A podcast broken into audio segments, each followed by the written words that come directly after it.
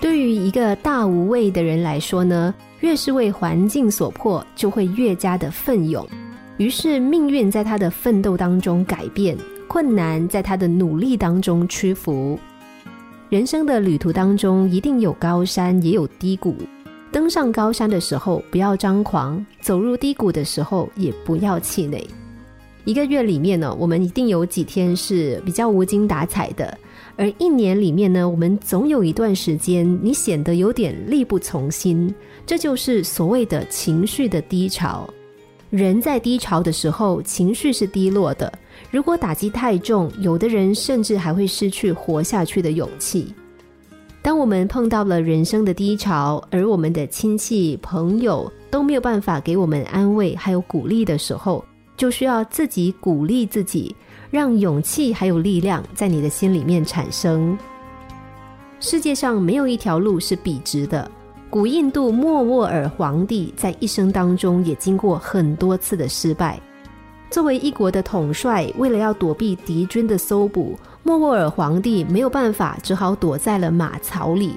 他越想越丧气，真的很想冲出马槽一拼到死。就在这个时候呢，他看到哦。马槽里面有一只蚂蚁，在很艰难的拖着一颗玉米粒，试着要爬过一道看起来它不可能超越的坎。已经是第六次了，蚂蚁从这个坎上翻滚下来，但是呢，小小的蚂蚁似乎没有意识到困难的巨大，它又再一次的捡起玉米粒爬了上去，终于它成功的翻了过去。因为看到这只小蚂蚁，莫沃尔大受鼓舞。脱离险境之后，他再一次召集军队，不屈不挠的跟敌人周旋。最后，他终于建立了中世纪的最后一个帝国。我们是不是能够走出人生的低谷，完全取决于我们自己。